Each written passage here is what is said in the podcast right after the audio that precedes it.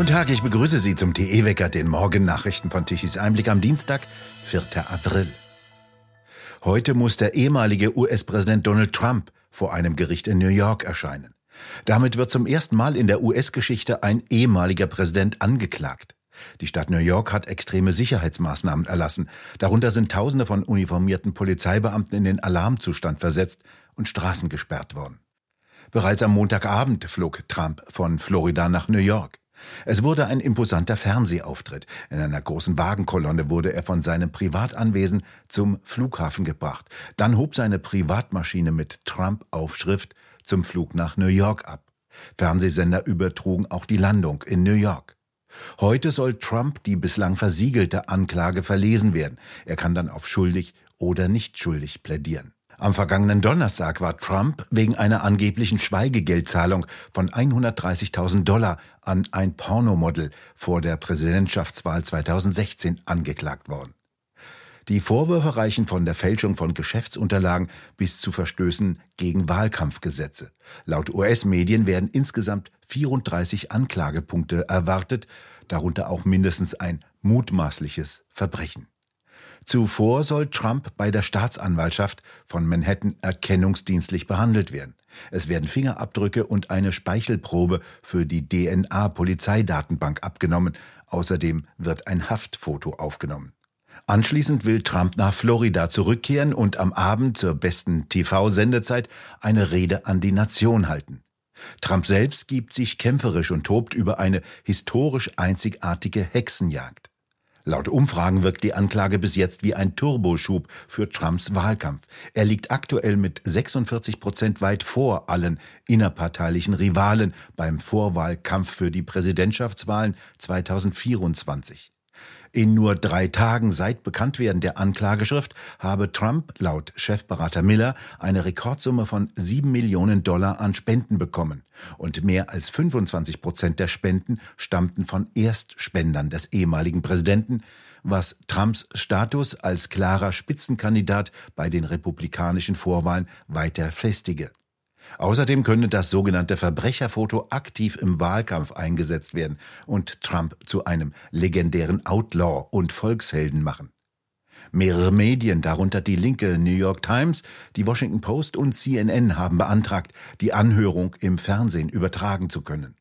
Eine Anwältin des Trump-Teams hat den Richter gebeten, den Antrag der Medien für die historische Anklageverlesung abzulehnen, weil dies eine zirkusähnliche Atmosphäre schaffen würde, einzigartige Sicherheitsbedenken aufwerfe und nicht mit Trumps Unschuldsvermutung vereinbar sei. Laut einer Umfrage von CNN befürworten sechs von zehn Amerikanern die Anklage gegen Trump. Fast drei Viertel der Befragten gaben an, dass politische Gründe bei der Entscheidung, Trump anzuklagen, eine Rolle gespielt haben. Trump will im kommenden Jahr wieder für das Weiße Haus kandidieren. Auch bei einer Verurteilung könnte er laut Verfassung wieder Präsident werden.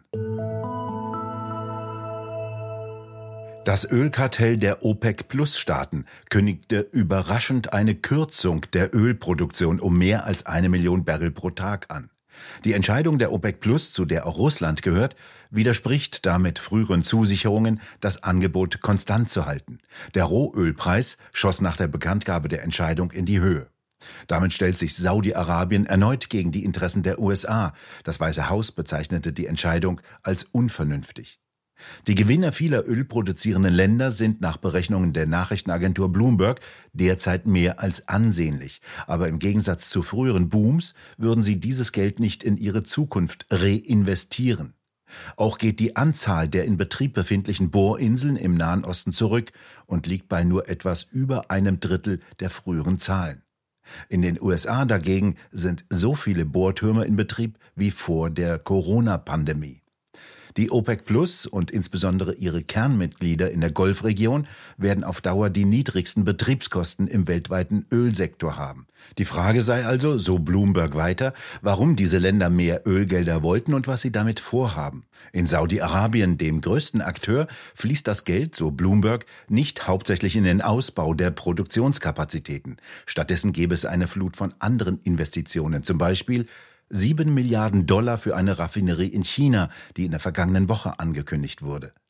8,5 Milliarden Dollar in Verträge, die im Februar unterzeichnet wurden, um eine Anlage für sogenannten grünen Wasserstoff in der Nähe der geplanten Zukunftsstadt Neom nahe der jordanischen Grenze zu bauen. 8,8 Milliarden Dollar für neue touristische Einrichtungen am Roten Meer und weitere 50 Milliarden Dollar für ein anderes Projekt am Rande der Hauptstadt Riyadh. Insgesamt rechnet die Regierung in Saudi-Arabien damit, dass bis 2030 rund 1,3 Billionen Dollar investiert werden, um die Wirtschaft Saudi-Arabiens von der Ölförderung weg zu diversifizieren. Pflanzenschutzmittel mit dem Wirkstoff Glyphosat sind in Luxemburg wieder zugelassen. Dieses nach einer Pressemitteilung des Landwirtschaftsministeriums in Luxemburg vom Montag, Ergebnis eines Urteils des Verwaltungsgerichtshofes. Luxemburg hatte Glyphosat als erstes EU-Land verboten, dies obwohl die EU-Kommission die Mittel zugelassen hat. Hersteller Bayer hatte daraufhin Luxemburg verklagt, mit der Begründung, das Verbot verstoße gegen EU-Recht. In erster Instanz gab das Luxemburger Verwaltungsgericht dem Unternehmen Recht. Das Land Luxemburg ging daraufhin in Berufung. Die nächsthöhere Instanz, der Verwaltungsgerichtshof, bestätigte jetzt das erstinstanzliche Urteil. Danach darf das Mittel wieder verwendet werden. Der sozialistische Luxemburger Landwirtschaftsminister nehme das Urteil zur Kenntnis, hieß es, und überlege weitere Schritte.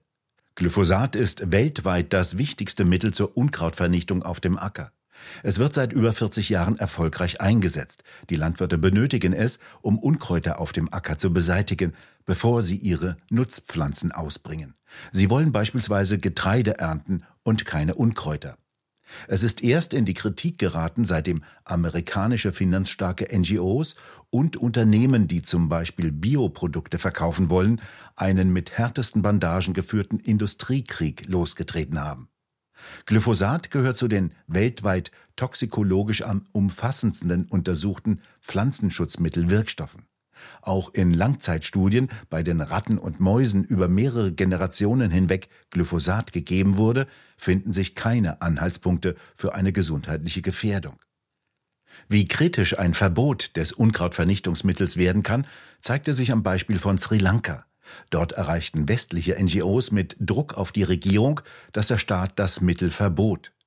Daraufhin brach die Ernte vollkommen ein, weil Unkräuter auch die wichtigen Tee- und anderen Nutzpflanzenplantagen überwucherte. Das Experiment, das in einer Katastrophe für die Bevölkerung endete, wurde abgebrochen. Frankreich plant Strafen für sogenannte spritfressende Autos. Mit diesen Geldern soll ein Gesetz zur Förderung der Umweltindustrie finanziert werden. Dies ist eine Gegenreaktion auf die Umweltsubventionen in den USA, die mit dem sogenannten Inflation Reduction Act massive Anreize für die Industrie gesetzt haben. Immer mehr auch europäische Unternehmen reagieren auf dieses milliardenschwere Subventionsprogramm in Höhe von 400 Milliarden Dollar und wandern in die USA. Auch Tesla verlagert von Brandenburg einen Teil der Batterieproduktion in die USA. Allerdings sollen in Frankreich die Förderungen und Subventionen keine höheren Kosten für die öffentlichen Haushalte mit sich bringen, denn Präsident Macron hat versprochen, die Staatsverschuldung einzudämmen und gleichzeitig die Steuern nicht zu erhöhen. Daher sollen nach verschiedenen Vorschlägen Steuersätze für französische Energieverbrauchssteuern und die Besteuerung von Firmenfahrzeugen erhöht werden. Ein Gesetzentwurf soll bis zum Sommer dem Parlament vorgelegt werden. Schon im Januar hat der französische Finanzminister Le Maire Gesetzgeber und Wirtschaftsverbände aufgefordert, Vorschläge zu unterbreiten, mit denen europäische Regierungen verhindern wollen, dass Unternehmen in die USA gelockt werden. Es solle eine starke grüne Industrie auf französischem Boden mit Wasserstoffproduktion, elektrischen Batterien, nuklearen und erneuerbaren Energien geschaffen werden, sagte Le Maire. Das Ziel sei, dass der Klimawandel zu einer Reindustrialisierung Frankreichs führe.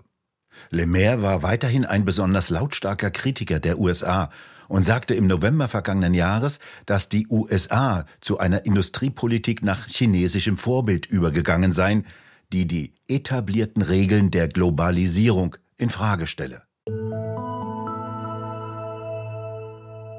Es bleibt kalt. Deutschland liegt noch in einer nordöstlichen Strömung, die kalte Luftmassen aus den polaren Bereichen heranschaufelt.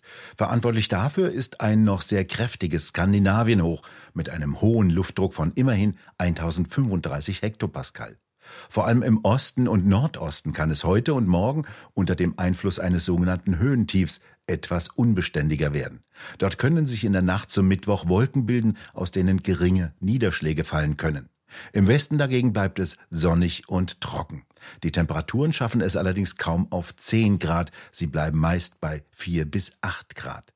Und nun zum Energiewendewetterbericht von Tichys Einblick. Gestern Mittag um 12 Uhr lieferten die 30.000 Windräder in Deutschland ganze 12,7 Gigawatt an elektrischer Leistung. Von den mit extrem hohem Aufwand in der Nordsee errichteten sogenannten Windparks kam fast nichts. Um 12 Uhr lieferten die 2,2 Millionen Photovoltaikanlagen 29 Gigawatt und diese Leistung war ab etwa 18 Uhr eingebrochen. Insgesamt jedoch benötigte Deutschland um 12 Uhr eine Leistung von 71,5 Gigawatt. Die konventionellen Kohle- und Kernkraftwerke lieferten 27,2 Gigawatt. Einen durchschnittlichen Stromverbrauch für den gesamten Tag anzugeben, ist nicht besonders sinnvoll, denn Strom ist ein ganz besonderer Saft, wie das auch ein gleichnamiges kleines Büchlein besagt. Er kann nicht gespeichert werden. Entscheidend ist, dass in jedem Augenblick genauso viel Strom produziert wird, wie verbraucht wird. Insgesamt hatte Deutschland im November vergangenen Jahres bereits eine Stromerzeugungskapazität von sogenannten erneuerbaren Energien in Höhe von 143 Gigawatt installiert. Davon sind 64,5 Gigawatt an Windradleistung und 63 Gigawatt an Photovoltaikanlagen installiert. Also deutlich mehr als gebraucht wird, denn die Höchstlast in Deutschland liegt bei etwa 85 Gigawatt. Doch diese gigantischen Überkapazitäten nutzen nichts, wenn der Wind nicht weht und die Sonne nicht scheint. Dann müssen konventionelle Kohle- und Kernkraftwerke liefern, eine extrem teure und unzuverlässige Methode. Denn für die Versorgungssicherheit ist entscheidend, dass die Stromerzeugungskapazität zum Zeitpunkt der Spitzenlast zuverlässig zur Verfügung steht. Und das können Windräder und Photovoltaikanlagen gerade nicht leisten. Es fehlt also noch ein grüner Parteitagsbeschluss, dass der Wind zu wehen und die Sonne zu liefern haben. Dann kann das auch mit der Energiewende klappen. Wir bedanken uns fürs Zuhören. Schön wäre es, wenn Sie uns weiterempfehlen. Weitere aktuelle Nachrichten lesen Sie regelmäßig auf der Webseite tischiseinblick.de und wir hören uns morgen wieder, wenn Sie mögen.